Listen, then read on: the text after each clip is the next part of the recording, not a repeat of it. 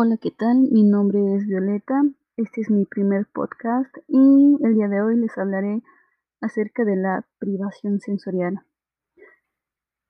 Pero primero vamos a hablar un poco acerca de la historia. Esta comenzó en el año 1954 en la Universidad de McGill, ubicada en Montreal, Canadá. Esta está basada en el llamado lavado de cerebro. Este lavado de cerebro fue utilizada por los chinos. Ellos experimentaban en prisioneros de guerra. Pero esta frase de lavado de, de, cerebro no está bien utilizado, pues eso no es lo que se hacía y no se utilizaba con esos fines. Estos procedimientos fueron en distintos grados. ¿Y a qué me refiero con esto? Es que algunos incluían tanto cuartos oscuros, otros incluían tanques llenos de agua. En esencia, estos, estos experimentos estaban basados en el, el aislamiento. Al ver estos experimentos que se daban en estos prisioneros, prisioneros de guerra, los psicólogos se preguntaban si estos procesos de reeducación, porque así es como se le podría, podría llamar, podría servir con fines terapéuticos y cómo este confinamiento afectaba a la conducta de las personas que, que estaban en esta privación. Los primeros experimentos fueron en McGill, fueron en hombres estudiantes universitarios. A ellos les pagaban para que estuvieran acostados por 24 horas en una cama cómoda dentro de un cuarto pequeño. Ah, por lo general se podría, podía ver que aquellos sujetos pensaban en sus trabajos, en, en su vida y cómo podían resolver problemas personales. Pero ¿qué pasaba cuando este tiempo de confinamiento se extendía? A los hombres se les hacía cada vez más difícil concentrarse. Pero no solamente podemos ver este tipo de casos en cuanto a los experimentos que se hicieron en McGill. otra línea de experimentación fue la que se vio en marinos, pues ellos tenían que pasar demasiado tiempo en submarinos. Ellos en apariencia sufrían de insomnio y observaban demasiado tiempo hacia el vacío. Con base a la información que se, recababa y de lo que se, se observaba en los marinos, se pudieron sacar tres aseveraciones. La primera es que ellos sufrían de una gran ansiedad, también de episodios psicóticos. Esta segunda aseveración es que ellos sufrían de depresión durante la mayor parte del tiempo.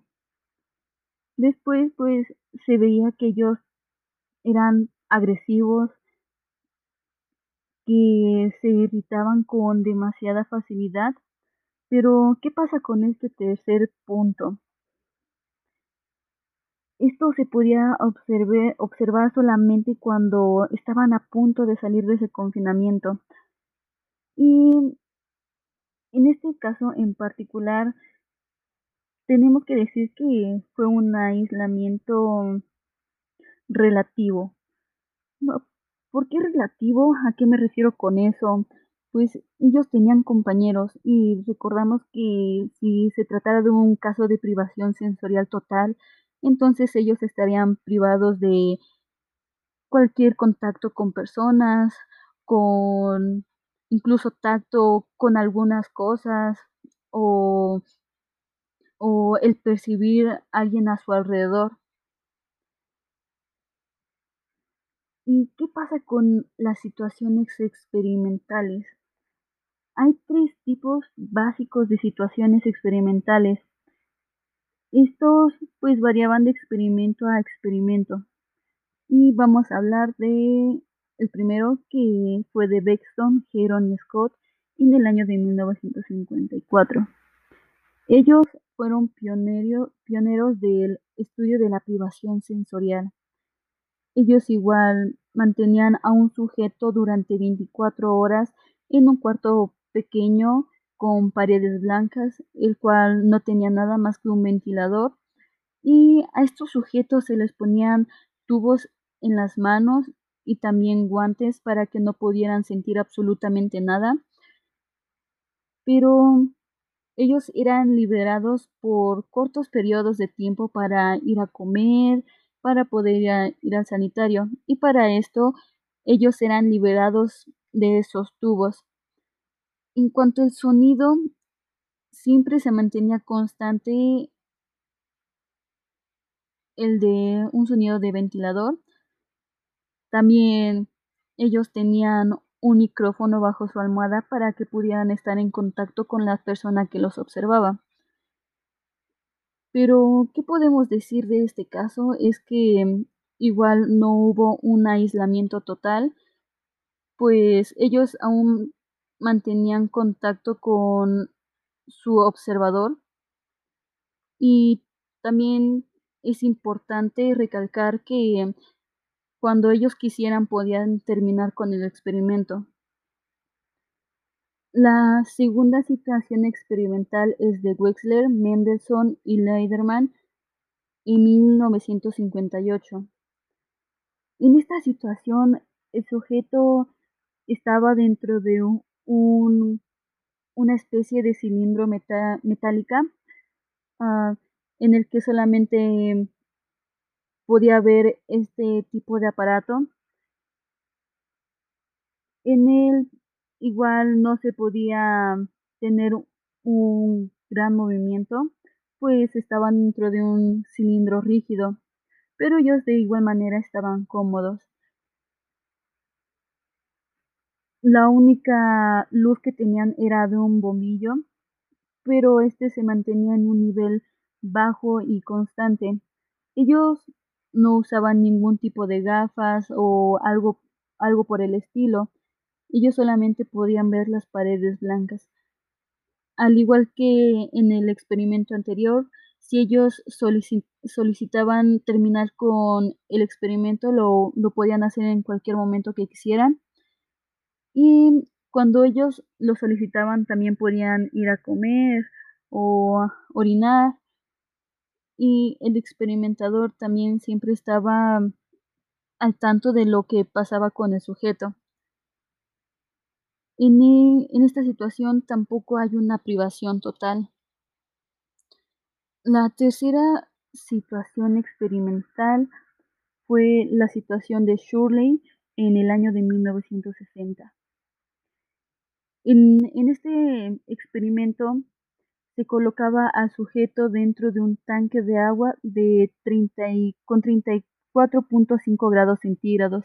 Él estaba completamente desnudo, solamente podía tener una máscara que tenía un tubo por el cual él respiraría. En cuanto lo fisiológico, él defecaba en el mismo tanque él no podía tener contacto y mucho menos oír al observador. El observador siempre estaba en un cuarto junto al que estaba mm, el sujeto y el sujeto de que estaba en la experimentación pues estaba sumergido en agua él no podía tocar fondo, pero de esta misma manera él no podía moverse en lo absoluto. Todo lo que consistía en cuanto a sus necesidades, pues los hacía en el mismo tanque. En este caso ya podemos ver una privación total, pues se inhibe del movimiento, no hay ningún sonido, algún olor, ni mucho menos sabor, y de la misma manera tampoco hay ninguna luz. De todos estos experimentos se pudieron obtener resultados. Estos se pudieron observar tanto en el en la parte perceptiva, en la cognitiva, en el aprendizaje y también en las reacciones motoras. Las alteraciones perceptivas se podían ver que había una mejora en la sensibilidad visual, ah, también tenían demora perceptual. En cuanto a los procesos cognitivos, se podía ver que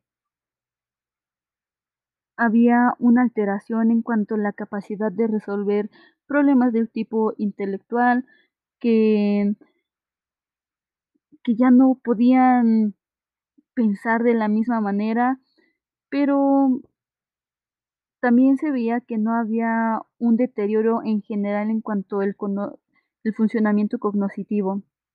En cuanto al aprendizaje, la capacidad con la privación sensorial mejoró de manera notable. La capacidad de aprendizaje disminuye cuando aumenta el confinamiento y es lo que decíamos desde un principio. Cuando el confinamiento se extiende a, a muchas horas, la capacidad de concentrarse ya es bastante difícil. En cuanto a las reacciones motoras, pues se podía ver que disminuían en cuanto pasaban 48 horas de confinamiento. En los aspectos clínicos, los psicólogos y psiquiatras estaban muy interesados en cuanto a los experimentos de la privación sensorial. Ellos tenían pues ciertas observaciones en el que decían que estar en esta privación podría, podría causar psicosis, efectos similares a cuando consumimos sustancias tóxicas como lo es el LSD o la mescalina y también podía provocar pseudopsicosis. Esta, en estas observaciones se pudieron ver que los sujetos tenían alucinaciones, que tenían sentimientos de despersonalización y que tenían otros síntomas similares a la psicosis. En 1959, perdón, estas experiencias de la privación se comparaban con, con los síntomas de los pacientes con esquizofrenia. Pero al poner a tanto personas, podríamos etiquetarlos como normales y a esquizofrénicos en una privación, se podía observar que los pacientes con esquizofrenia tenían menos alucinaciones y en cuanto las personas sanas tenían alucinaciones en los que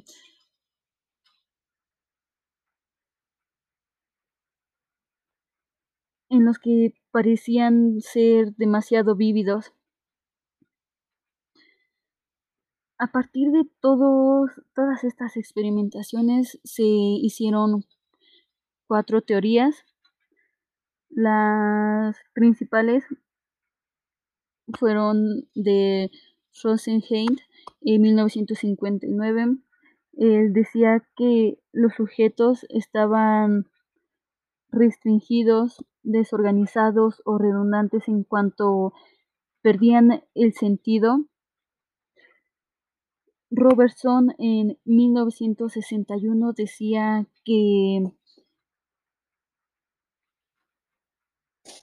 que los individuos tenían que adaptarse a, la privación por la que estaban pasando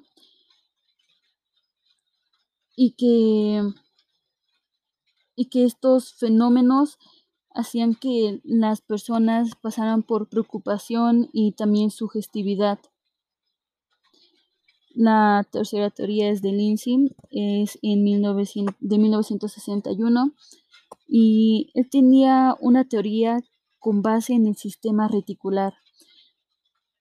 Decía que cualquier privación sensorial que, que experimentaba el sujeto tenía efectos sobre su corteza cerebral es decir, en el sentido de alerta de los estímulos que llegaban. Decía que también el sistema reticular debería de adaptarse en cuanto al nivel de excitación en el que estaba el sujeto. Después, Siskind en 1965, con base a una reducción del estado de alerta, decía que consideraba que la condición necesaria era necesaria pero no suficiente para producir ciertos síntomas que anteriormente ya habíamos dicho y que ellos o los sujetos requerían de estímulos que sean precipitantes, internos, también externos, para que su sentido de alerta se redujera.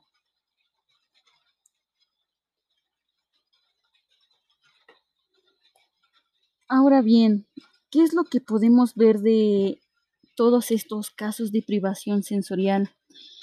Es que muchos podrían decir o, se, o podrían aseverar ya de esta manera que causaba una psicosis temporal. Pero no era tanto como una psicosis, sino como una pseudopsicosis. ¿A qué nos referimos cuando decimos que es una pseudopsicosis? Es que se, se pasaba por estos síntomas, pero de manera temporal. Esto, estos experimentos repercuten demasiado en la vida normal de las personas y en todas las funciones habituales. Uno de los resultados más interesantes fue que el comprobar que mientras las personas a las que, como mencionábamos antes, normales, presentaban demasiadas alucinaciones durante la privación sensorial. De esta misma manera se comprobó, que la personalidad de los individuos es determinante en la forma en que experimenta la privación sensorial. Todos los voluntarios hacen esfuerzos por adaptarse a, todas las condiciones a las que están expuestos, pero una buena parte de ellos es que tienden a recordar el pasado y de esta manera no tan buena pues entraban en una depresión. Casi todos de casi todos estos sujetos eran sugestionables, los llevaban a mm, efectos de tortura psicológica y al terminar estos experimentos ellos tenían que ir a terapia psicológica. En fin, pienso yo que la experimentación sobre la investigación de la privación sensorial nos está llevando a nuevos conocimientos. Esto fue gracias a la curiosidad que sintieron estos psicólogos a partir de lo que se llama el lavado cerebral, que nos ha ido introduciendo a varios métodos para obtener resultados acerca de la percepción y la, y la manera de aprendizaje y otros aspectos de igual importancia. Bueno, esto sería todo. Espero que les haya gustado y que les haya servido. Gracias.